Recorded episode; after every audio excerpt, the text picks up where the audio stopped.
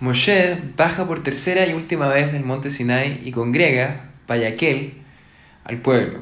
Ahí les informa que ellos han sido perdonados por el pecado del becerro de oro y que les, ha sido encomendada la construcción del Mishkan, del tabernáculo, esto todo como señal de perdón.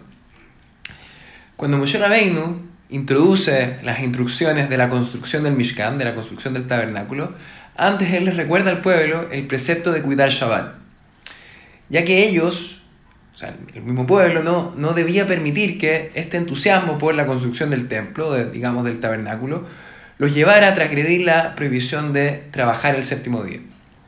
Y es por esta razón que los tipos de trabajo que están prohibidos en Shabbat justamente tienen su fuente en los 39 tipos de trabajo que fueron necesarios para la construcción del tabernáculo.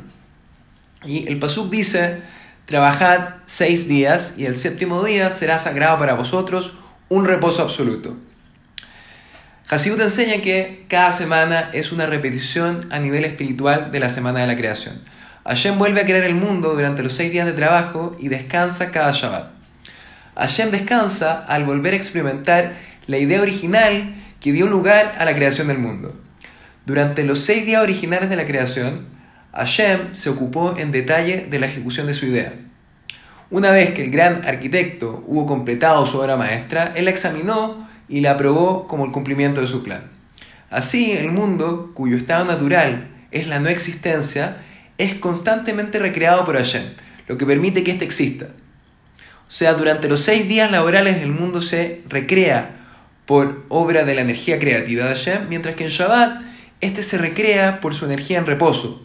Por eso decimos que Shabbat es un descanso activo.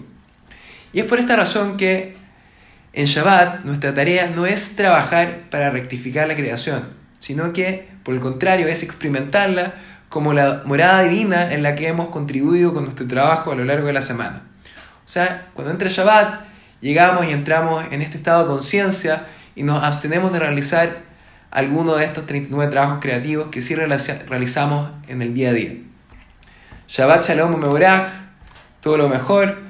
Esta eh, para allá, este shiur está dedicado para el Ishmat, para la elevación de alma de Rafael Ben Jaime Yehuda Acohen.